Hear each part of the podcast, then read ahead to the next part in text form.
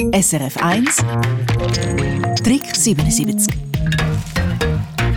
Wer Pflänzchen hat und die mit Leidenschaft tut dazu schauen, ja, und dann merkt man plötzlich, hat es ausgerechnet am Lieblingspflänzchen Lüs. Und zwar nicht eine, sondern schon ganze Blattlaus-Kolonie. Was macht man da? Fragt man sich. Und Crispin Zimmermann, du hast die Reaktionen aus der Hörerschaft. Und es ist interessant, in den letzten zwölf Jahren, Trick 77, haben wir schon ein paar Mal das Thema gehabt und das Blatt das hat sich gewendet.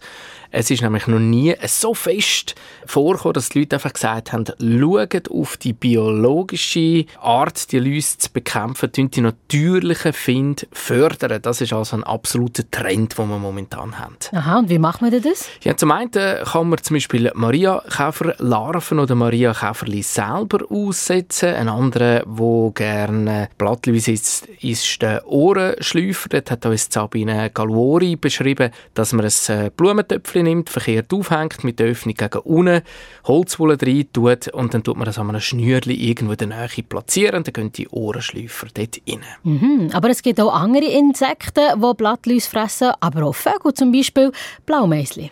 Und dort hat Anita Jacquard erzählt, dass sie extra so Bruthäusli für Meisli bestellt hat und die im Garten hege und die Meisli, die würden die Läuse essen und nicht etwa die Beere, die sie auch noch hat. Die Alternative zu den natürlichen Feinden ist, man kann sie auch abspritzen. Und was gibt es da für eine Auswahl?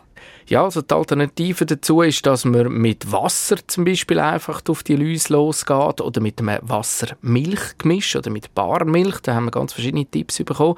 Da gibt es im Handel auch Neemöl. Das ist momentan in aller Munde. Das ist ein bisschen der Trend, dass man mit dem schafft, mit dem indischen Neembaum. Und da gibt es auch noch ganz alternativ Brennnesselbrühe, die man ansetzen kann und auch die wieder ganz stark verdünnt spritzen. Ganz viele Hörerinnen und Hörer haben uns auch geschrieben, dass sie die Blattläuse einfach lassen Mit dem habe ich jetzt also gar nicht gerechnet. Ja, ich habe einen Naturgarten und keine Zierpflanzen. Da sollten sich die Tiere an den Läusen doch satt fressen, schrieb uns zum Beispiel eine Hörerin oder ein Hörer ergänzt. Wenn man nichts macht, kommen die natürlichen Lausfeinde von alleine. Und zum Schluss haben wir noch einen Tipp, dass die Blattläuse eben nicht gerade eine einzelne Pflanze komplett einnehmen. Ja, wer mit einem prüfenden Blick durch den Garten durchläuft, der sollte bei den Pflanzen zuerst die frischen Blättchen und Trieb kontrollieren, weil dort hocken die Blattläuse und saugen oder zarten Stellen den Pflanzensaft raus.